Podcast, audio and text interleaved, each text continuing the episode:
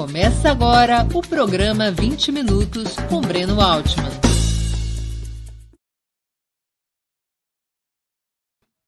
Bom dia. Hoje é 6 de junho de 2022. Estamos dando início a mais uma edição do programa 20 Minutos. Nosso entrevistado será Sérgio Vaz. Mineiro de Ladainha, mas desde os cinco anos vivendo em São Paulo, Sérgio Vaz é poeta e animador cultural. Um dos fundadores do Sarau da Cooperifa, ajudou a fazer desse movimento cultural um dos bastiões da literatura periférica, logo se espalhando para outras atividades artísticas e indo além dos bairros da periferia paulistana. Antes de começarmos a entrevista, eu queria pedir um pouquinho de paciência e atenção a vocês para o nosso imprescindível recado comercial. Opera Mundi tem como principal fonte de receita o apoio de seus leitores e espectadores. A sua contribuição, portanto, é decisiva para nossa manutenção e desenvolvimento. Você pode contribuir de cinco formas. A primeira, tornando-se assinante solidário de Opera Mundi em nosso site, com uma colaboração mensal permanente. Basta acessar o endereço operamundi.com.br barra apoio. Eu vou repetir, operamundi.com.br barra apoio. Segunda forma de contribuição, você pode se tornar membro pagante de nosso canal no YouTube. Basta clicar na opção Seja Membro em nosso canal nessa plataforma. Essa opção, Seja Membro, está bem diante dos seus olhos nesse momento. Clique em Seja Membro e escolha um valor no nosso cardápio de opções. Terceira forma de contribuição. Durante a transmissão de nossos vídeos, você poderá contribuir com o Super Chat ou o Super Sticker. Normalmente, apenas quem paga esse ingresso quase simbólico ou é membro contribuinte do nosso canal tem suas perguntas lidas e respondidas por nossos convidados. Quarta forma de contribuição. Se você assistir nossos programas após sua transmissão, nossos programas gravados, poderá contribuir através da ferramenta Valeu, valeu demais. Funciona exatamente como o Super Chat ou o Super Sticker, mas quando estiver assistindo nossos vídeos gravados. Quinta forma de contribuição. A qualquer momento você poderá fazer um Pix para a conta de Opera Mundi. Nossa chave nessa modalidade, nossa chave no Pix é apoie.operamundi.com.br. Eu vou repetir. Nossa chave no Pix é apoie.operamundi.com.br. A razão social é última instância editorial limitada. Além dessas cinco formas de contribuição, lembre-se sempre de dar like, de clicar no sininho e compartilhar nossos programas com seus amigos e nos seus grupos. São ações simples e gratuitas que aumentam nossa audiência e engajamento, ampliando também nossa receita publicitária, tanto no site quanto no YouTube. Saco vazio não para de pé. Opera Mundi não é uma igreja, mas depende do dízimo dos seus espectadores e leitores. Essa sua contribuição é decisiva para que continuemos a oferecer e cada vez ampliemos mais ainda essa oferta, um jornalismo de qualidade. Somente o jornalismo de qualidade é capaz de enfrentar as fake news. Somente o jornalismo de qualidade garante que a verdade esteja acima de tudo. Bom dia, Sérgio. Muito obrigado por aceitar nosso convite. Uma honra ter sua presença no 20 Minutos. Bom dia, Breno. Obrigado pelo convite. Gostei de participar da sua igreja aí. Legal. Esse seu dízimo aí, eu vou colaborar, viu? Antes de disparar as perguntas, eu queria anunciar que nós iremos presentear hoje dois dos espectadores do 20 Minutos, dois dos espectadores do 20 Minutos de hoje.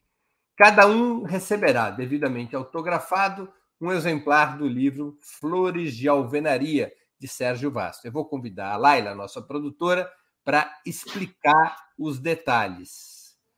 É... Olá, Laila, conte para nós, conte para nossa audiência, por favor, como é que vai funcionar essa promoção.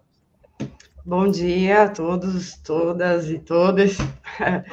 Estamos aqui nessa edição com essa surpresa, esse especial. O livro está aqui, a capa do livro do Sérgio Vaz, né? Flores de Alvenaria. É, a dinâmica será o seguinte: teremos dois exemplares do livro fornecidos pelo Sérgio para a gente. É, um dos livros é, será dado ao contribuinte via superchat ou via super sticker que der um maior valor, né? Será essa a dinâmica de um dos livros. O segundo livro é, será feito um sorteio através de uma plataforma online, um sorteador online. É, nós vamos exibir tudo na tela aqui, com todos os nomes, para vocês verem. É, então, vai ser sorteado o segundo livro. Então, um livro é para maior contribuição de Superchat Super Sticker, e todo mundo que contribuir com Superchat Super Sticker durante o programa será mapeado, planilhado aqui. Nós vamos inserir na plataforma do sorteador online e faremos aí no final do programa. Certo? Muito bem, então é isso aí. Um exemplar autografado de Flores de Alvenaria do Sérgio Vaz será presenteado a quem fizer a maior contribuição via Superchat ou Super Sticker, o outro por sorteio entre os que contribuírem com qualquer valor. Obrigado, Laila. Até mais. Na volta, no fim do programa, você nos conta quem são os felizardos ou felizadas. Legal, boa entrevista. Obrigado. Sérgio, com 24 anos, você já tinha produzido sua primeira obra independente, Subindo a Ladeira, Mora à Noite. Como é que foi sua chegada à poesia? Eu cheguei na poesia através da música popular brasileira. Eu venho dos bailes blacks do final dos anos 70, início dos 80. E eu gost, nunca gostei de poesia. Eu achava que poesia é coisa de gente fresca. É também, né? Para todos e todas. Mas eu não tinha ideia da força que tinha a poesia, até conhecer a música popular brasileira. Porque eu estava, eu servi o exército em 1983. Na época era uma, hoje é uma ditadura civil, mas na época era uma ditadura militar. E eu estava ouvindo uma música do Geraldo Vandré, para não dizer que não falei das flores, das flores, e não tinha noção do que aquela música queria dizer. Aí um sargento entra com tudo e começa a xingar, todo mundo aponta para mim, dizendo que era eu que estava ouvindo a música, e aí ele começa a falar que isso era música de comunista, de Che Guevara, de Zabatista e tal. E quanto mais ele falava, mais eu gostava da música. Então, assim como no filme O Carteiro e o Poeta, eu descobri as metáforas. E foi através da música que eu comecei a me interessar por poesia e comecei a, comecei a achar utilidade. Então, eu devo tudo isso à ditadura e devo isso também à música popular brasileira.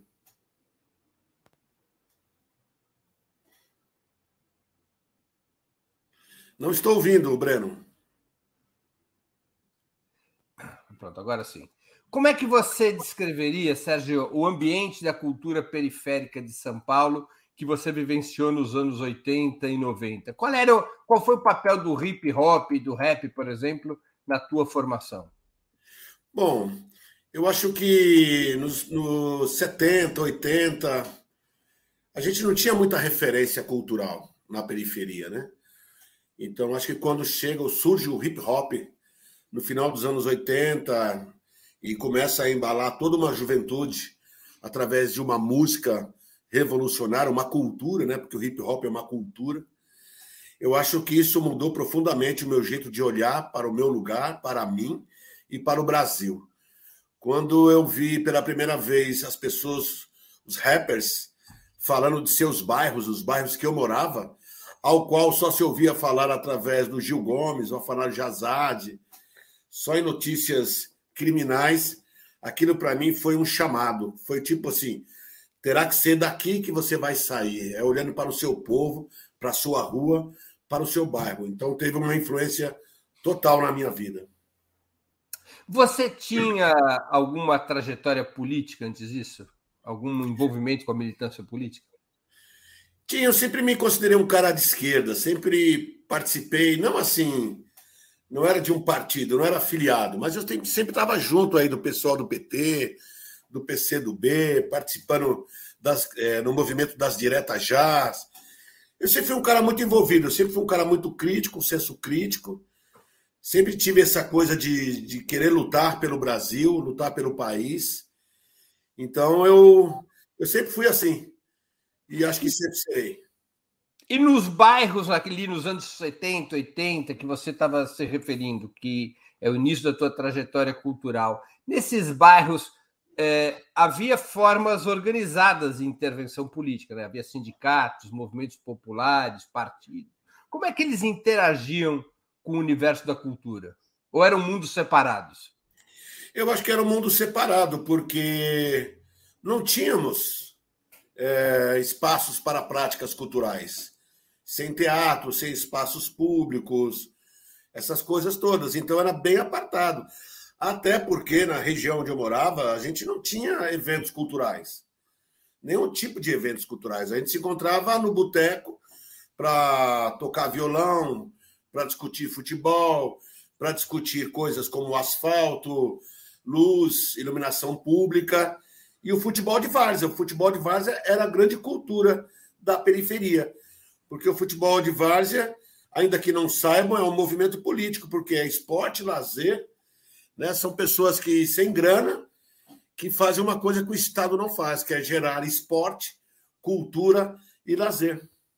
Entendi. Agora, os sindicatos, por exemplo, as subsedes dos sindicatos, ou as sedes dos partidos de esquerda nos bairros, eles não ofereciam esses espaços para atividade cultural? As igrejas, talvez? Olha, se existia, eu não conhecia, talvez por ignorância minha. Né? Eu sei que tanto o sindicato, eu acho que as comunidades eclesiásticas de bairro, que atuavam muito na periferia, tinham um trabalho muito forte de cidadania. Mas eu não, me eu não lembro de ter ido em algum evento cultural promovido por essas, por essas instituições. Entendi. Parte dos nossos espectadores e ouvintes não conhece a experiência da Cooperifa que eu sei que tem a ver com toda essa trajetória. Você podia retomar, nos contar um pouco essa história? Bom, na periferia dos anos dos anos 2000 para trás, a única coisa que tem pública é o bar e a igreja evangélica. Só que eu sou do bar, certo? Nada contra a religião de ninguém, mas a minha referência é o bar, porque o bar sempre foi um lugar onde gente se encontrou depois de adorar um Deus chamado trabalho, né? Era onde a gente fazia o nosso happy hour, não, nunca teve esse nome, mas era onde as pessoas se encontravam para falar do asfalto, para falar de suas vidas, e a gente não sabia disso, que esse ia ser o nosso espaço público. Então, quando eu e o Marco Pezão pensamos em fazer o sarau, a gente não sabia nem o que era sarau direito. A gente queria se reunir para organizar um encontro de poetas, ouvir e falar poesia. E como eu já vinha dessa coisa do hip hop, de, de ver, os, ver essa rapaziada trabalhando a cultura na favela, na periferia, na Fundação Casa, nos presídios, eu sempre pensei, é desse jeito que nós temos que fazer, fazer com o que tem. Se o Estado não nos deu um teatro, não nos deu um cinema, nós vamos ter que criar. Então, acho que o sarau da Cooperifa é quando a poesia desce do pedestal e beija os pés da comunidade. Eu sempre achei que era necessário desacralizar a literatura. Sagrado não é quem escreve, sagrado é quem lê.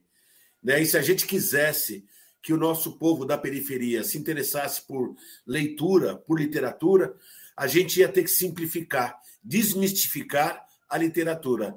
E nada como o bar, o boteco, que já foi sinônimo de violência, de, de vagabundagem, ser essa nossa resiliência. De onde a gente ia partir para fazer, talvez não a nossa revolução, mas a nossa evolução, através do conhecimento, através da palavra, da oralidade, que sempre foi o caminho para a gente se encontrar e a gente se entender.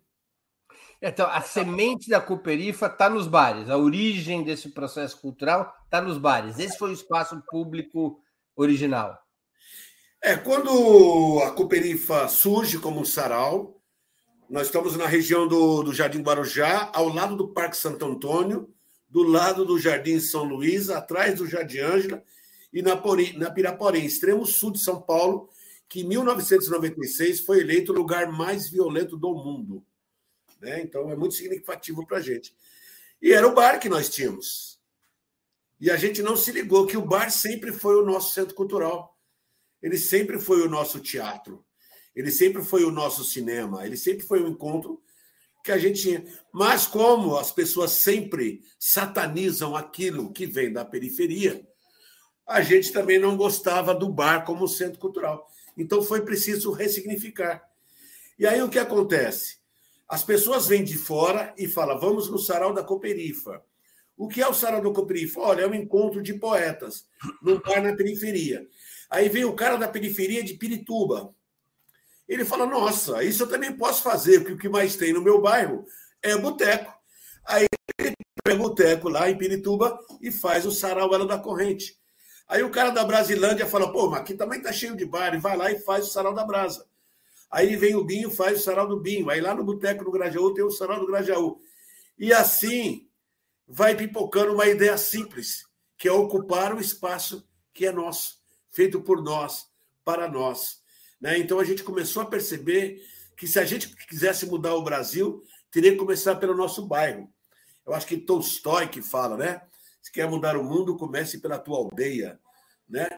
Então a gente começou a mudar. E essa ideia, por tão, ser tão simples, foi se espalhando. Aí as pessoas do bairro começaram a ver pessoas simples recitando poesia. Ah, então isso é poesia? Isso eu também sei fazer. Então, é quando a comunidade se reúne e os poetas fazem a gentileza de recitar e a comunidade faz a gentileza de ouvir. E nessa troca de gentileza, a gente colocou a literatura, o conhecimento, a arte e a cultura e começamos a mudar o nosso bairro. E o bairro começou a mudar porque a gente entendeu uma coisa: durante muito tempo, a gente queria mudar da periferia e a gente entendeu que a gente tinha que mudar a periferia. Então a poesia, as pessoas constroem poemas e os poemas reconstroem pessoas. Sérgio, e como era a convivência, como era e como é a convivência entre essas experiências dos saraus com as demais manifestações do movimento hip hop se juntam no mesmo movimento ou são coisas que ocorrem paralelas? Não, eu acho que os saraus vieram a reboque do hip hop. Eu tenho gratidão por esse movimento, porque foi o primeiro grito é, cultural da periferia, vindo da favela, pelos negros, pelos pobres, né? Foi um chamamento. Então tem tudo a ver, a gente faz parte, está envolvido e tem uma, uma coisa de gratidão com essa cultura, né? Então a gente tem tudo a ver, máximo respeito, e aí a gente está espalhando essa ideia para sempre. Na minha juventude, acho que na sua também, as nossas idades batem. Sarau era uma coisa de intelectual branco, de classe média, meio que um pouco. Você usou a expressão, eu vou usar também, que você me deu licença poética. Era uma coisa meio de fresco. Não é mais assim? Eu acho que é também. Só que, como negaram a literatura, a poesia para nós durante muito tempo, nós tomamos de assalto. Você entendeu? A literatura periférica, a poesia periférica, ela nos representa de uma forma que a gente não se via representado dentro. Por isso que é importante a cultura, a literatura negra, a literatura periférica. Não é uma literatura maior nem menor. Ela é nossa. Ela nos representa. Eu penso que, às vezes, na, no, na, na minha poesia, mesmo quando falta crase, ponto e vírgula, ela quer dizer alguma coisa. Quando a gente diz nós vai, é porque nós vamos mesmo. Então, os saraus que eram nos grandes salões, essa coisa de falar piano, de, de exercitar a vaidade, para nós tem um significado muito forte, que é dizer que o povo quer, que o povo começa a entender por que, que mora na favela, por que, que existe racismo? Por que, que existe fome? E para nós implantar a nossa poesia, foi preciso fomentá-la também na rua. Né? Não basta só escrever. A gente também é militante da palavra. A palavra nos atravessa. A gente reconhece na palavra, na comunicação, um meio de, liber... de liberdade, de se libertar.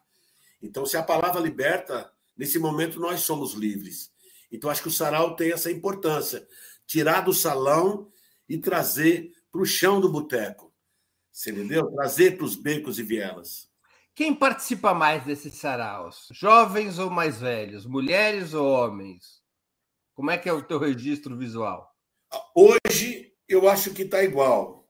Jovens, né? É, as mulheres são maioria. Hoje as mulheres são maioria. É, as pessoas mais velhas nem tanto, digamos que uns 20%. Mas é mais formado por jovens e adultos um pouco de criança, né, que vem com os pais e tal, e vem nessa turma aí.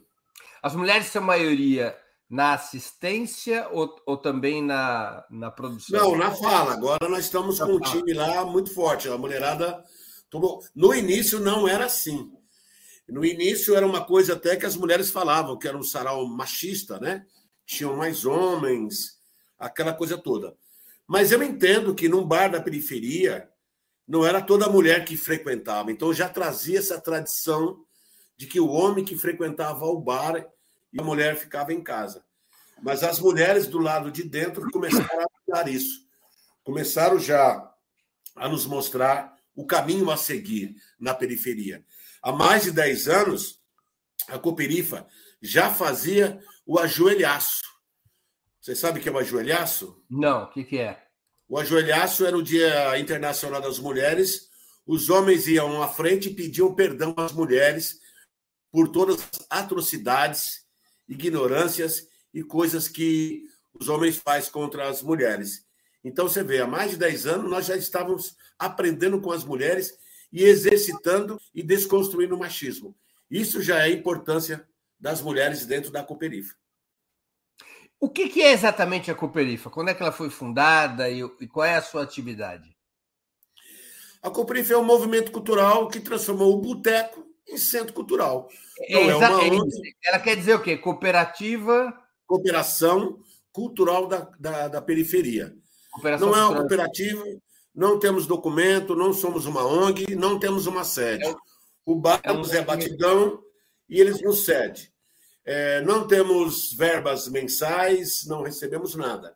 Quando fazemos uma apresentação, pagamos uma ajuda de curso aos participantes, compramos materiais para nos mantermos, como som, audiovisual, é, filmadora, que banca o nosso projetor para o Cinema na Laje. O Cinema na Laje é o poema que nós temos em cima, o cinema que nós temos em cima do, do bar do Zé Batidão. E esses dinheiros são as, as parcerias que a gente faz. Nós temos um projeto, Breno, chamado Várzea Poética. A Cooperifa patrocina 10 times de futebol de várzea, 10 masculino e 2 femininos. E eles têm que pagar os jogos de camisa que recebe indo ao sarau da Cooperifa. Então a Cooperifa também interfere na várzea, interfere nas escolas públicas da região, com o sarau nas escolas e o projeto Poesia contra a Violência. Toda semana nós estamos falando de literatura, falando oficinas e conversando com os jovens da importância da leitura e da criação poética. Então, a Cooperifa é um braço da cultura na periferia. Ela não tem o apoio do governo, não tem apoio de empresas, a não ser na mostra cultural que nós fazemos uma vez por ano, que a gente corre atrás de patrocínio para realizar shows, palestras, é, todas as coisas para oferecer de graça e fomentar a cultura na periferia. Desde quando existe a Cooperifa? Ela foi fundada em outubro de 2001. Completou o ano passado 21 anos, mas estávamos na pandemia e esse ano nós vamos comemorar 20 anos de atividades culturais na periferia de São Paulo. Mesmo durante os governos Lula e Dilma, não havia verbas governamentais para ajudar o trabalho de vocês? Nós nunca procuramos. Nunca procuramos mas é, eles sempre sinalizaram, é, sempre foi, não foi parceiro, mas a Cooperifa sempre se manteve dessa forma. É, tipo assim, se a gente quiser apoiar, a gente apoia, se não quiser, não apoia. Você entendeu? Mas vocês fizeram uma opção por não pedir verbas governamentais? Fizemos essa opção. E por qual razão? Talvez seja liberdade, talvez seja. É porque aquilo não é de uma pessoa, né? São de várias pessoas, de uma comunidade. E não é fácil você mexer dinheiro com dinheiro trabalhando com pessoas simples, com pessoas que dependem de cultura. Eu não queria ser presidente, eu não queria ser vice-presidente. A gente não queria ter uma sede para amanhã ter dinheiro e depois, quando não tiver, ter que aceitar dinheiro de qualquer pessoa, de qualquer lugar, para manter o nosso trabalho. Então, a Cooperifa é mantida por pessoas como professores, metalúrgicos, poetas, rappers, gente que trabalha na saúde, gente que trabalha na é, autônomo. São pessoas que se reúnem para fazer isso. Não queremos depender disso, porque eu tenho medo, sabe, Breno? De amanhã ou depois é, a gente depender disso, ter uma série, tem que pagar água, tem que pagar luz. Não tem dinheiro. Bora, tem isso aqui que pode patrocinar. Só que agora, para receber esse dinheiro, vocês vão ter que fazer isso, vão ter que fazer isso, vão ter que fazer aquilo. Entendi. Agora, como é que é a relação desse movimento de vocês com os grupos da violência na periferia, especialmente com o tráfico ou outros grupos é, da barra pesada? Eles não incomodam vocês? Há atritos? Como é que é a relação? Eu não sei, não temos relação nenhuma, porque o máximo que é respeito. Né? Porque as pessoas entendem que nós estamos ali para comungar a palavra, para ajudar a periferia a elevar o conhecimento da periferia, a dar voz. Nós estamos ali para melhorar as pessoas, para que elas entendam que esse país é nosso. Então a gente não está ali, a gente está ali como parceiro da quebrada. Nós somos da quebrada. Nós não viemos de fora, nós somos dali. Então, todo. Eu nunca tive nenhum tipo de, de problema com ninguém. Entendi. E vem cá, a poesia organiza o povo? O sarau é politizador? Breno, nós estamos há 20 anos fazendo sarau da periferia, na periferia toda semana. Há noites com 200, 300, já teve noite que fecha a rua. E são vários saraus. Agora você tem os slams, as batalhas de rima. O povo está se reunindo em torno da palavra. Eu lembro de uma poesia do Ferreira Goulart que dizia: O canto não deve ser uma traição à vida, e só é justo cantar quando o seu canto arrasta consigo pessoas e coisas que não têm voz. Eu acho que além da poesia organizar o povo, ela prepara. Você entendeu? Prepara porque para o mundo que está aí. Olha, esse país que, que o Brasil está vivendo hoje, nós já conhecemos há, desde sempre. Há 20 anos nós estamos falando desse país, através da poesia, através da palavra, de tudo que está acontecendo, de tudo. Então não é novidade para nós. Por isso que nós vamos lutar. Nós temos know-how de luta, temos coragem, estamos prontos para lutar por esse país. Se todo mundo entender que a periferia é essa potência, que ela quer estar no centro das ideias, mas quer estar no centro do poder, nós podemos mudar esse Brasil. Você entendeu? Sérgio, é, em geral, pelo menos alguns estudiosos dizem isso, o conservadorismo na periferia se organiza ou passa pelas igrejas evangélicas. Essas igrejas evangélicas, elas vêm com que olhos o sarau da Cooperifa? Fecham os olhos, são críticos, se incorporam? Eu não sei. Confesso que eu não sei. Nós estamos ali fazendo. Vocês não são vistos por eles e não, não é dito nas, na, no, na, nas, nos, nos, nos templos que vocês são o diabo. Não, mas deveria. Eu acho, Breno, que de alguma forma ainda que o nosso discurso seja pesado, a gente é contra o racismo, assim. É o nosso lema, é contra o fascismo, contra a homofobia, contra a intolerância religiosa. Eu acho que a gente consegue colocar um pouco de humanidade no nosso discurso, de cidadania. Eu acho que dessa forma a gente consegue fazer uma coisa que o Leminski, poeta Leminski, falava: distraídos venceremos.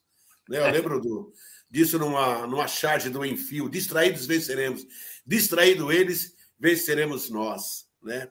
Então, acho que a Cooperifa não quer liderar exército, ela quer recrutar soldados. Eu acho que é dessa forma que a gente trabalha.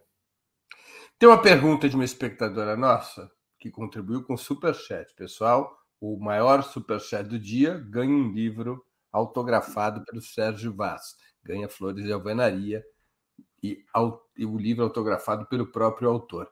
Ela pergunta, ele pergunta, né? Ali Sati, é, salve poeta. A Cooperifa não deveria virar política pública pela importância que tem hoje na cultura da periferia? Alissati, meu irmão, parceiro nosso, guerreiro. É... é, um comerciante que toda vez que ele precisa de alguma coisa, ele tá junto. Tá aí, ó. Já tem 50 livros e tá ali fortalecendo o nosso trabalho. Eu não sei se deveria virar política pública. Breno, eu gosto muito dessa liberdade da gente poder fazer as coisas e não estar preocupado se vai agradar o presidente, se, se vai desagradar o governador, se o, o senador vai ficar chateado, se a bancada A, se a bancada B. Eu acho que a Cooperifa escolheu ser o leão da selva. Tem dia que não almoça, tem dia que não janta, mas é livre. Agora, eu acho que a Cooperifa e esses movimentos culturais de periferia ao qual a gente faz parte, tem muito a ensinar. Tem muito a ensinar para essas pessoas que, que estão no governo e que estarão, que estão e que já estiveram. A gente tem muito que ensinar. Como é que é a relação do movimento da Cooperifa com as escolas públicas? A relação é total. Eu tenho um projeto chamado Poesia contra a Violência. Toda semana, há vários anos, toda semana, religiosamente, nós vamos lá ser parceiro da educação pública. Né? Nós vamos lá falar de poesia, da importância da literatura, da importância da, litera... da poesia.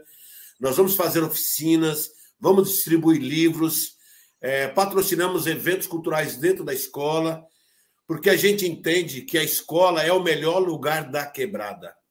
Não existe lugar melhor na quebrada do que a, a escola. E a gente vai ser parceiro desses professores e dessas professoras que estão abandonadas pelo Estado, pela mídia e pela sociedade, que ainda estão lá lutando para valorizar o conhecimento. Então, isso é, para nós é uma, é uma, diria, uma obrigação estar junto. Não é mérito nenhum, é uma obrigação.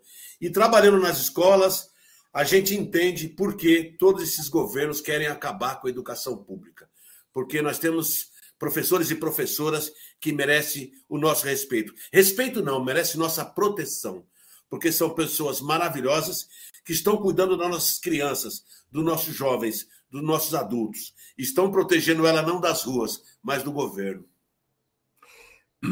E essas atividades na escola pública são atividades que se incorporam às próprias aulas, ou são atividades fora do horário de aula? Não, é, a gente faz durante a aula, né? Mas. É, o professor é, convida. Convida. Eles Isso. trabalham literatura e tal, e falam: ah, vamos trazer a Cooperifa, vamos trazer o poeta tal, a poeta tal, para falar um pouco de literatura. Então, nesse dia, a gente se reúne no pátio, geralmente é no pátio. A gente promove um sarau levando, nos levando e fazendo um sarau junto com os jovens que também estão ali. Então, a gente está praticando literatura. Porque muito mais do que a gente escrever os nossos livros, as nossas ideias, nós precisamos que o nosso povo leia. Eu lembro que há 20 anos atrás, na primeira escola que eu fui, o garoto perguntou para a professora: professora, como ele pode ser poeta se todo poeta já morreu? Né? Então é isso, é uma parceria porque a gente não pode ficar nesse discurso sem praticá-lo, né? Então a gente está andando com as pessoas.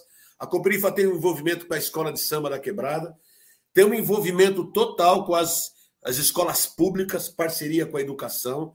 Nós estamos envolvidos no futebol de várzea, como eu te disse. A Cooperifa é cultura da periferia. Antes de continuarmos, eu queria pedir novamente que vocês contribuam financeiramente com o Opera Mundi. Há cinco formas de fazê-lo. A primeira é a assinatura solidária em nosso site, operamundi.com.br barra apoio, vou repetir, operamundi.com.br barra apoio. A segunda é se tornando membro pagante de nosso canal no YouTube, Basta clicar em Seja Membro e escolher um valor no nosso cardápio de opções. A terceira é contribuindo agora mesmo com o Super Chat ou Super Sticker. A quarta é através da ferramenta Valeu, valeu demais, quando estiverem assistindo aos nossos vídeos gravados. E a quinta é através do Pix. Nossa chave no Pix é apoie.operamundi.com.br. Vou repetir. Nossa chave no Pix é apoie.operamundi.com.br. A nossa razão social é Última Instância Editorial Limitada. Lembro que hoje temos dois brindes para quem contribuir com o Super Chat e o Super Sticker. Quem tiver feito a maior contribuição através dessas duas formas, Super Chat ou Super Sticker, ao final do programa, irá ganhar de presente o livro Flores de Alvenaria, de Sérgio Vaz, nosso entrevistado. Ganhará o livro devidamente autografado pelo autor. Um outro exemplar de Flores de Alvenaria, também autografado, será sorteado entre todos os demais que tiverem contribuído com o Super Chat e o Super Sticker. Portanto, contribuam, façam Super Chat, Super Sticker um livro vai para maior contribuição, o outro por sorteio a todos os que tiverem contribuído. Além de ajudar a Operamundi a se fortalecer com o jornalismo, como um jornalismo que coloca a verdade acima de tudo, também estarão concorrendo a esse inestimável brinde, o livro Flores da Cunha, autografado pelo autor. Sérgio, em 2007 você lança Colecionador de Pedras pela editora Global. Como é que circulam os livros produzidos na periferia? Os autores são os principais vendedores? São, ainda continua. A gente ainda sofre o preconceito das livrarias, né? As livrarias, de alguma forma, é, não gostam da literatura negra e periférica, né? Então a gente teve que criar esses espaços. Então, quando eu lanço meu livro, meu livro novo, eu lanço no Sala do Coperifa depois eu lanço no Sarau do Binho, depois no Sarau da Brasa, depois no Sarau Elo da Corrente, depois no Sarau do Grajaú, e assim sucessivamente. Então, essa é a importância desses centros culturais independentes da periferia. São células culturais né, que a gente se organiza. A gente, eu continuo, depois de mais de 30 anos, com meu livro nas costas, mesmo tendo uma, uma editora global por trás, eu ainda continuo com o livro, vendendo o livro na minha mochila. Eu não sei fazer outra coisa, a não sei manguear, correr trecho. Eu acho que é isso. A nossa cara também é fazer esse corre aí. Entendi. O Cadu Lacerda, que contribuiu aqui com o Superchat, ele, ele, ele te faz uma questão. Breno perguntou, mas insisto: a cultura, com a sua atitude abrangente, agregadora e libertária, não conflita com os dogmáticos e conservadores evangélicos? Conflita, conflita. É... Esse país está vivendo esse momento agora porque essa guerra porque está tendo a, a resistência. Nunca a gente resistiu tanto como está resistindo agora. Eu vejo o lado positivo dessa luta. Há 10 anos atrás, a gente achou que estava tudo em paz, e não estava. Está aí o Brasil que está vivendo esse, esse momento. Agora, eu acho que esse movimento conservador que tem no país, basicamente é são pessoas infelizes que querem proibir a felicidade dos outros. E nós somos o povo negro, o povo periférico, que quer ser feliz. Não importa se a pessoa vai ficar triste com a nossa felicidade. Nós queremos ser felizes. Então, conflita porque nós queremos tudo. Nós não queremos estar limitado a uma pessoa que decide por nós. A Coperifa, a periferia, como eu te disse, o povo, não quer mais que ninguém lute por ele, quer lutar junto. Né? Então, acho que é isso. Então, vai ter conflito, porque as nossas ideias são essas. São ideias progressistas, ideia de progresso, ideia de coisa boa para a periferia. Nós, como eu te disse, nós somos contra o racismo. Se é a favor do racismo, nós vamos lutar contra se é fascista, nós vamos lutar contra, é isso. Então, se. E a gente não pode generalizar todos os evangélicos, não, que nós temos um pessoal evangélico que curte a Coperifa, que está ligado no movimento e está ligado no que não está acontecendo. Tem muito evangélico da hora também, tem muito evangélico cristão, né, realmente cristão, que está nesse corre com a gente. Então a gente tem que tomar muito cuidado, porque acho que boa parte está na luta também. Sérgio, você tem mais de 30 anos de literatura, de poesia. Como é que você avalia o impacto dos seus trabalhos nas periferias? Eu acho que é o contrário. Como a periferia impacta o meu trabalho? Eu acho que antes das palavras serem belas, elas têm que ser úteis. Eu acho que foi isso que eu aprendi. Quando eu li o livro da Carolina de Jesus, Quarto Despejo, eu pensava em escrever como Ferreira Goulart. Eu pensava em escrever como Bertolt Brecht. Eu pensava em escrever como Arthur Rimbaud, como Cecília Meirelles, como João Cabral de Melo Neto. E com o tempo a periferia me ensinou que eu tinha que escrever como Carolina Jesus, como Cult, como Carlos de Assunção, como Akin Quintê, como essas pessoas que a gente conhece. Então foi a periferia que me enquadrou, que impactou em mim. E foi muito importante para mim me reconhecer como gente do lugar em que eu vivo e poder retornar para minha comunidade tudo aquilo que eu aprendi em forma de poesia. Então eu que sou grato porque a periferia me impactou.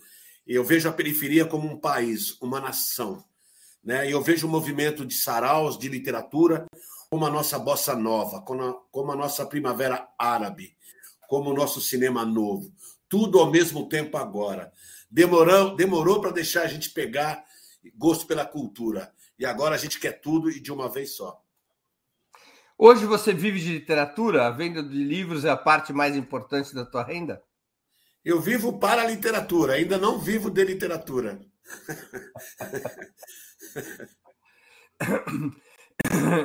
Sérgio, alguns artistas no meio do hip hop criticam uma certa desmobilização e apatia que teria se colocado sobre a juventude nas produções artísticas de hoje, rompendo com as origens contestadoras do movimento. Você concorda com essa crítica? Não, não concordo, não. Eu acho que na periferia ainda está feito esse trabalho. É que hoje o mainstream, eu não sei como é que chama, essa coisa toda, sempre vai valorizar aquilo que é negativo que vem da periferia. Né? Se você pegar o funk, né? Ah, o funk, ostentação, não sei o quê. Mas existe outro funk também. E ninguém quer passar esse funk que não é ostentação. O MC Leonardo, ele diz que o funk não foi feito para educar. O funk é uma música. Se alguém tem que educar, é o sertanejo que é universitário. Não é? Então, mas a, o hip hop está sendo feito. Tem vários grupos, várias posses que estão colocando. Mas nesse país, tudo que é feito pelo povo não é valorizado. Eu não vejo, não. Eu acho que tem. A música sertaneja, ela fala a mesma coisa que o funk. Beber, beber até cair, se, se drogar e não sei o quê, sexo sem limite, não é? E por que é tolerado? Porque são pessoas brancas, né? São pessoas que estão do lado dos conservadores, do lado das pessoas que acham isso normal. E é satanizado o funk. Então, é disso que a fala. Então, o hip hop está falando sobre isso, sobre a luta, sobre resistência. Mas é que se destacam, às vezes, as pessoas que perdem um pouco e outra coisa também, é para nós é muito importante o entretenimento também. O nosso povo precisa, depois de adorar um Deus chamado trabalho, se divertir. Porque a periferia também quer falar de amor, quer falar de humanidade, quer fazer poesia para a mãe, para o pai, para a namorada, quer falar de, falar de desilusão. A periferia quer falar de tudo. Às vezes as pessoas esperam que a gente sempre fala da mesma coisa, sempre de ódio, sempre de raiva. Né? A gente quer falar de outras coisas também. Sérgio, você acha que nesse momento em que o país vive, certos estilos musicais representam mais o conservadorismo e outros representam uma posição mais de contestação, ou seja, a polarização entre direita e esquerda na sociedade, ela se expressa em diferentes estilos musicais? Nós assistimos aí recentemente essa história com o o que recebeu uma fortuna para tocar na cidade, esqueci o nome de Lima, né? E a, a polêmica dele com a, com a Anitta. Você acha que os estilos musicais hoje representam a polarização na sociedade? Eu acho que o único estilo, até pouco tempo. Gustavo Lima, a produção está aqui me lembrando. Gustavo Lima foi o sertanejo ao qual foi oferecido um cachê milionário. É, eu tinha me esquecido. Diga, por favor. Eu acho que o hip hop era música de contestação. Se você pegar na MPB, você vai pegar um Chico César ali, né, um Zé Cabaleiro ali, mas era uma música também que não dizia nada do que estava acontecendo. O pop também nunca disse nada. O rock ficou conservador. Quem estava contestando mesmo era o hip hop, era o rap, o rap nacional que estava acontecendo. E os velhinhos da MPB, né? É, e a música antiga do MPB. Tanto é que está aí o Caetano, o Chico, o Milton, pessoas maravilhosas que a gente ainda escuta ainda com satisfação. Mas o hip hop é uma música contestadora. Agora, foi preciso o Brasil chegar dessa forma para os músicos que têm público na classe média entender que se não falar aquilo que precisa ser falado, vão morrer também. A arte tem a ver com isso, tem a ver de estar do lado da, do contexto do que acontece, a realidade. A gente não pode fugir dessa realidade. Se deu é da hora a música de entretenimento? É. Mas, porra, bicho, o artista é a última linha da sociedade. Quando ele desiste ou se entrega, é porque já não resta mais nada. A arte vem daí da contestação. Por que, que o cara vira artista ou se sente artista? Porque ele não quer seguir a massa, ele não quer trabalhar, de, oito horas por dia, não quer bater o cartão. Mas para ele não bater cartão, ele tem que escrever, é, cantar coisas para que aquele cara que vai bater o cartão, que tem 10 horas de trabalho, entenda que isso é liberdade. Então, eu acho que o rap nacional é isso. Agora a gente está vendo aqui artistas. Olha só quem está falando disso. No Lula Palusa, o final terminou com Mano Brown, Rashid, Marcelo D2, Emicida de Jonga são negros do rap nacional. Uma artista foda é a Anitta, veio da favela. Então você vê, são pessoas que sabem o que é sofrimento. Você entendeu? Então a arte ela vai ter que. Esse, o que aconteceu no Brasil teve que fazer com que a arte repensasse um pouco a forma de, de produzir arte. O bolsonarismo, o governo Bolsonaro, impactou muito a vida das periferias? Há um antes e um depois? Ah, sim. Sim. É... Antigamente, quando estava bom, ainda que não fosse o melhor, a gente olhava os carros na garagem. Às vezes, dois carros na garagem. Carro zero. Hoje você olha aquela garagem, ela está dividida ao meio. E um lado está vendendo cachorro quente e o outro lado virou um bazar, virou um boteco. Então, isso é a mudança. Então, o povo, como sempre, sabe se virar. Mas a gente sente isso, a lamentação. A gente sente no astral. A gente sente isso no mercado. Porque não existe coisa mais humilhante a você não poder comprar aquilo que você precisa para sua família. A gente sente a revolta. Então, a nossa ideia com o Sarado Perifa é fazer com que a população da periferia entenda por que ela está revoltada e contra quem ela tem que estar revoltada. Entendeu? Então, essa é a nossa luta do conhecimento. É fazer com que a pessoa entenda para onde vai aquele ônibus, para onde vai aquele voto, o que ela faz com aquilo que ela aprende e por que, que ela mora na favela, por que, que ela sofre racismo. É isso que a gente precisa fazer. É fazer com que o nosso povo entenda que somos nós que estamos dizendo a verdade. Sérgio, você já declarou que o que precisava mudar no país era a educação. Qual a mudança necessária, na tua opinião? Eu acho que a mudança é uma educação pública de qualidade. Não pode ser essa educação onde os professores e professoras não participam de como deve ser feito. Nós estamos num país que as pessoas, que o ministro da Educação não tem educação, não é? O ministro do Trabalho não trabalha, o presidente não trabalha, né? Então, nós estamos nesse país.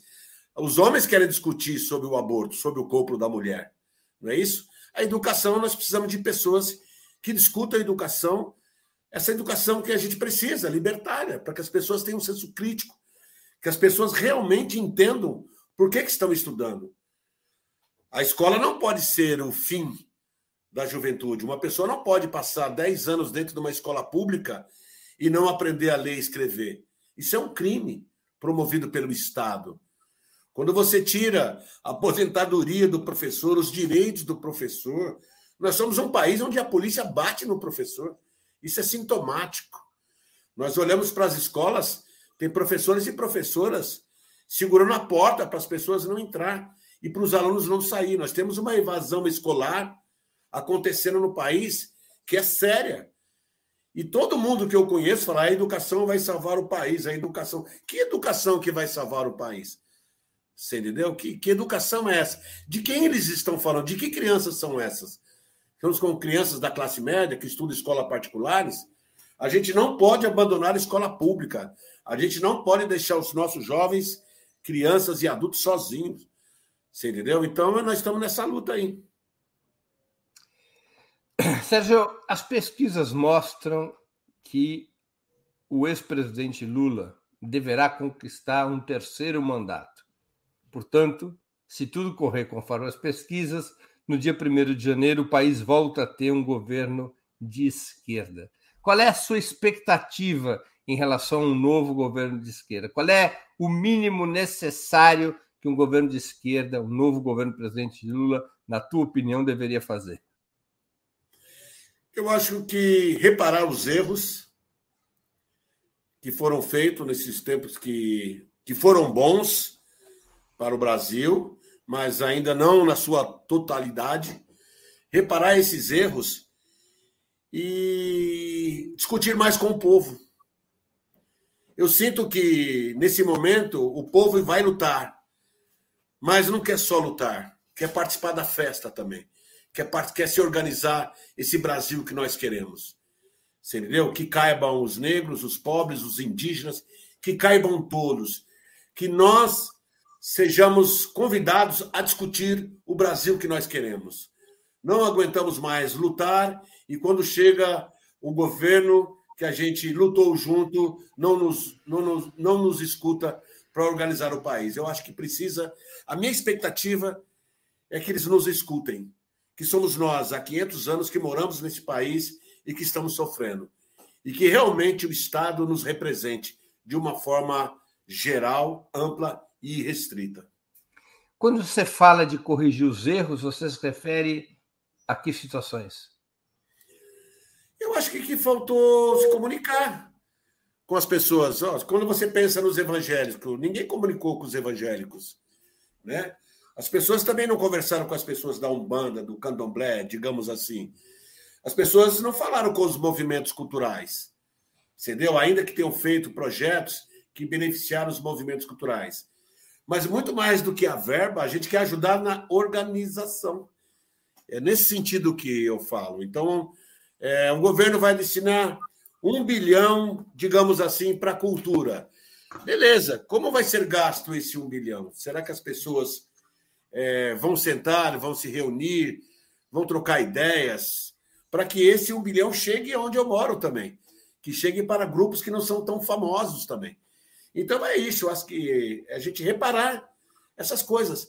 Porque, como eu disse, a periferia não quer estar mais no centro das ideias, quer estar no centro do poder também.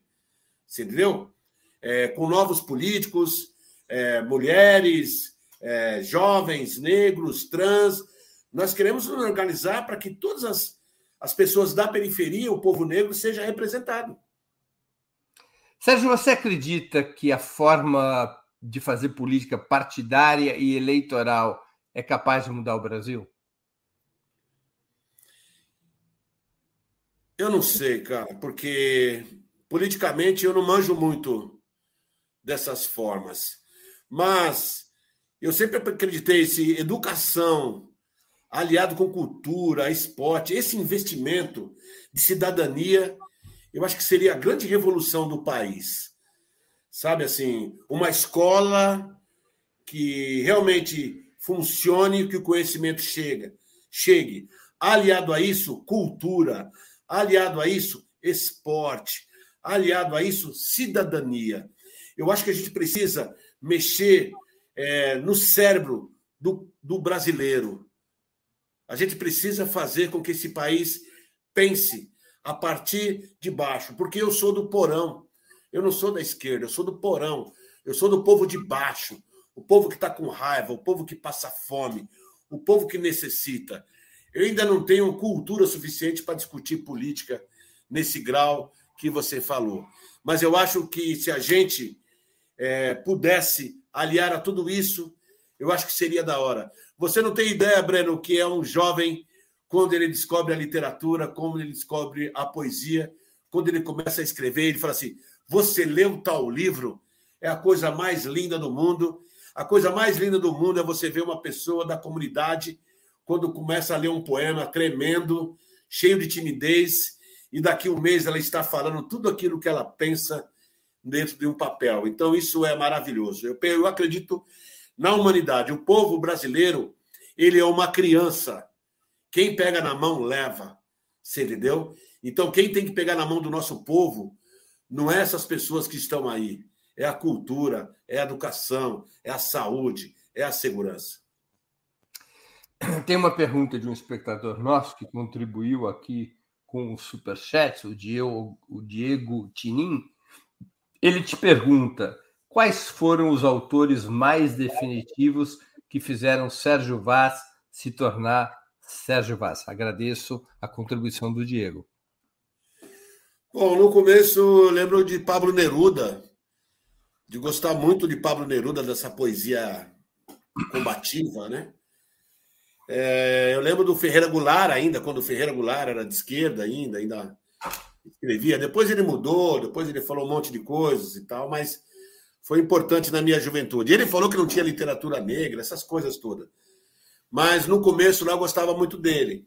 Eu gosto do Solano Trindade, eu gosto do Cult, que é um dos fundadores do Cadernos Negros. Eu gosto de Carlos de Assunção, que é um, é um poeta que agora completa 90 anos. Eu gosto de Ana Maria Gonçalves, eu gosto de James Baldwin, eu gosto de Vitor Hugo. Um livro definitivo para mim é Don Quixote de Cervantes. Eu gosto de Mia Couto. Eu gosto de. Eu acho que.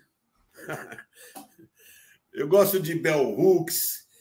É, eu li agora José Faleiro, Supridores. Eu li do Itamar Vieira todo arado, o avesso da pele do, do Jefferson Tenório. Eu li As Mulheres de Tijuco Papo, da Marilene Filinto. Eu acho que a literatura brasileira, como um todo, a literatura negra e periférica, me representa. E cada dia eu conheço mais autores, como Elisandra Souza, que é uma parceira da Cooperif, a Carmen Faustino, a Raquel Almeida, a Jennifer Nascimento, a Alanda Rosa, Saloma Salomão. Eu tenho mil referências hoje que eu não tinha na minha época. Né? Hoje eu tenho referências maravilhosas. Você torce para que time? Eu sou palmeirense. Pô, palmeirense? Pensei que um cara da minha geração era obrigatório ser Santista, geração Pelé. ah, então, então é você que é Santista? Então... Tá de sacanagem. Vamos cortar, vamos cortar o programa. Isso aqui, aqui pode tudo, é. mas falar mal do Santos. Pô. Ah, Sérgio, Santos, quem você vai votar? O Santos é parceiro, né, meu? Pô, a pior é... coisa, a pior para você ter um sintoma de que o time tá ruim é quando o cara fala assim, o Santos é da hora. é porque já não tá oferecendo perigo, então não, eu gosto do Santos. Ai, ai, ai, são todos invejosos. Palmeiras... Outra paixão, viu, Breno? Ah. Eu sou apaixonado por futebol, cara. É, você fala essas coisas todas do Santos porque o Palmeiras nunca teve um título mundial. Isso é, isso é despeito. Opa, é, esse ano não. É, nunca teve um mundial. Sérgio, deixa eu te perguntar uma coisa. Em quem que você vai votar no primeiro turno? Em quem? Porra, bicho, me ajuda, cara. Você é um eleitor contumaz do Lula? Sim, sim. É um cara que eu admiro muito. É, desde quando eu me entendo, eu sou um cara que acompanhei ele muitos anos assim nas palestras, nos comícios. É um cara que eu respeito muito, sou muito grato. Sou muito grato a ele. É um cara da hora. É um cara que devia ter feito uma escolinha para que os outros políticos entendessem mais como se fala com o povo, como se comporta e como se fala. Eu gosto do Lula, meu parceiro. Sérgio, o Alia Silveira, perdão, Alia Oliveira contribui com o Superchat e pergunta: Você conseguiria se ver no papel de secretário, ministro da Cultura, caso convidado? Pô, já não, cara, é Título mundial não. palmeirense não tem, mas convite para o Ministério da Cultura. Pô, cara, eu faço um movimento cultural num boteco, cara. Você acha que eu tenho estrutura para. Ô, Lia, me ajuda, cara. Se eu sair do boteco, eu me perco. Sérgio, nós estamos chegando ao fim da nossa conversa. Eu queria te fazer duas perguntas que sempre faço aos nossos convidados e convidadas antes das despedidas. A primeira pergunta é qual livro você gostaria de indicar à nossa audiência? A segunda pergunta, qual filme ou série? Bom, eu queria indicar Um Defeito de Cor, da Ana Maria Gonçalves. Eu acho um livro da hora. Queria Estado de Libido, de Carmen Faustino. Uma, uma parceira, uma guerreira. E Marrom e Amarelo, do Paulo Scott, que eu li agora. Eu achei o livro muito bom. Da Alfaguara, muito bom. Eu Três queria indicar o filme Queen e Slim. Esqueci o, o nome qual é? Queen e Slim. Queen Slim. É um, é um título de um filme. é, eu não conheço. filme. É, Judas e o Messias Negro. Que é um a filme história também, do Fred Hampton. Né? É um filme também que eu adoro. A série, eu queria indicar a série Atlanta, que eu acho que é uma série maravilhosa também. Sobre o que é Atlanta? A Atlanta série? fala. discute um pouco sobre o racismo nos Estados Unidos através de um olhar de um rapper se discute toda a estrutura. Mas é uma é série documental ou, ou, ficcional? Não, não, não. É uma série mesmo. Ficcional. Não é documental. Uhum. Em que plataforma? Documentário eu assisti que eu gostei foi do, do bicheiro lá, pô, do Castor. o nosso poderoso essa chefrão. série, essa série é, é, Atlanta está em que plataforma? Está na Netflix. Na Netflix. Tá bom. Muito bem, ótimas indicações. Eu anotei para eu mesmo. Eu vou me suprindo de indicações conforme eu vou entrevistando as pessoas. Sérgio, antes de nos despedirmos, eu quero pedir que a Laila, nossa produtora, se junte a nós e anuncie os vencedores da promoção de hoje. Promoção que está encerrada nesse exato momento. Nós vamos é, presentear dois livros. Um livro para aquela que foi a maior contribuição em Superchat e Super Stickers, é o livro Flores de Alvenaria, do próprio Sérgio Vaz, autografado por ele, e um segundo livro vai ser sorteado entre as demais contribuições do Superchat e do Super Sticker. Laila, venha se juntar a nós e nos conte quem é que vai receber os livros do Sérgio Vaz. É, bom, tudo bem? Aí com, é, a gente teve essa maravilhosa entrevista com o Sérgio Vaz. Gostaria de agradecer muito é, todo mundo que assistiu e contribuiu com super chat, super sticker. Tivemos uma reviravolta aqui no finzinho do, do programa. É, são dois exemplares do livro, certo? Então, o primeiro já está garantido para Cecília MB, que fez a maior contribuição de superchat aqui a Cecília dando parabéns pela entrevista, ela também, esse é o segundo superchat dela, ela já havia feito outro também, parabenizando pela entrevista. É, então, um dos exemplares, por favor, Sérgio Vaz, você já pode...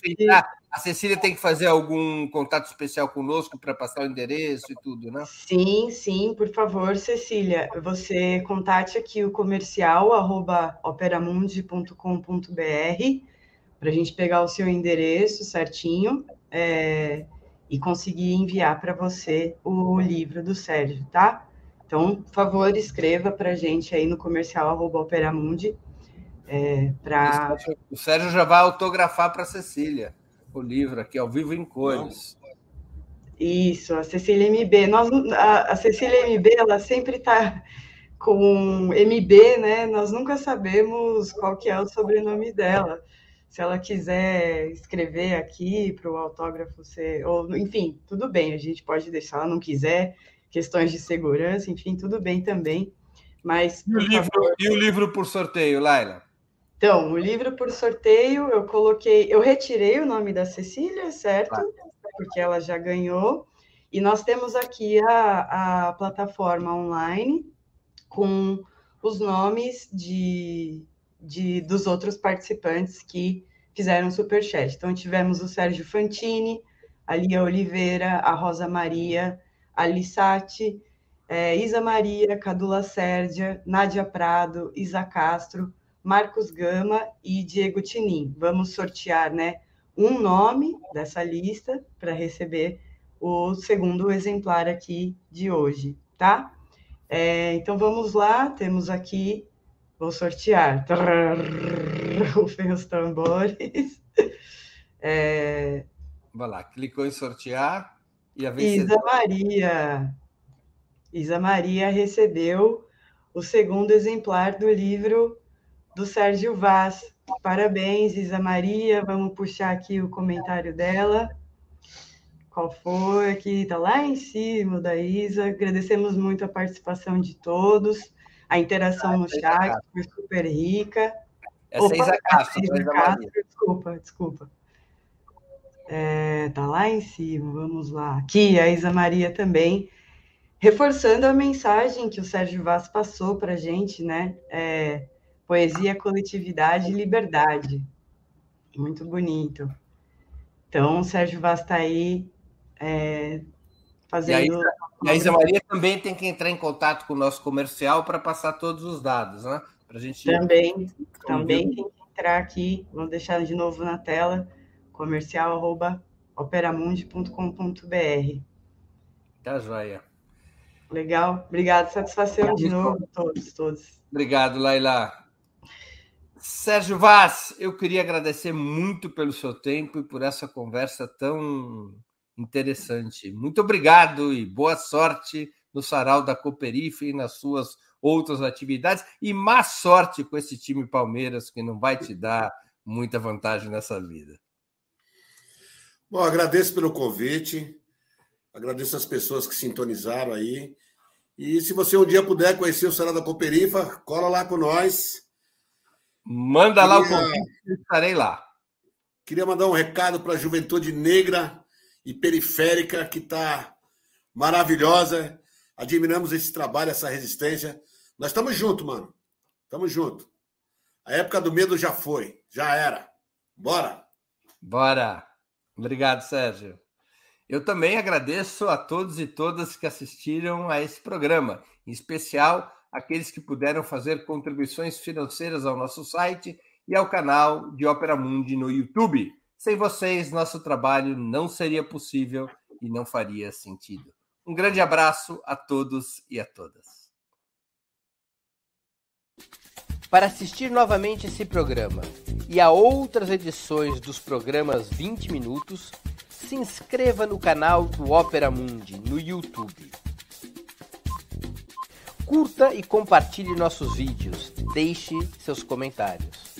O jornalismo de Ópera Mundi é mantido com o seu apoio. Faça uma assinatura solidária em www.operamundi.com.br. Com um pequeno valor mensal, você nos ajuda no desenvolvimento de um jornalismo independente e de qualidade. Obrigado pela audiência e até a próxima.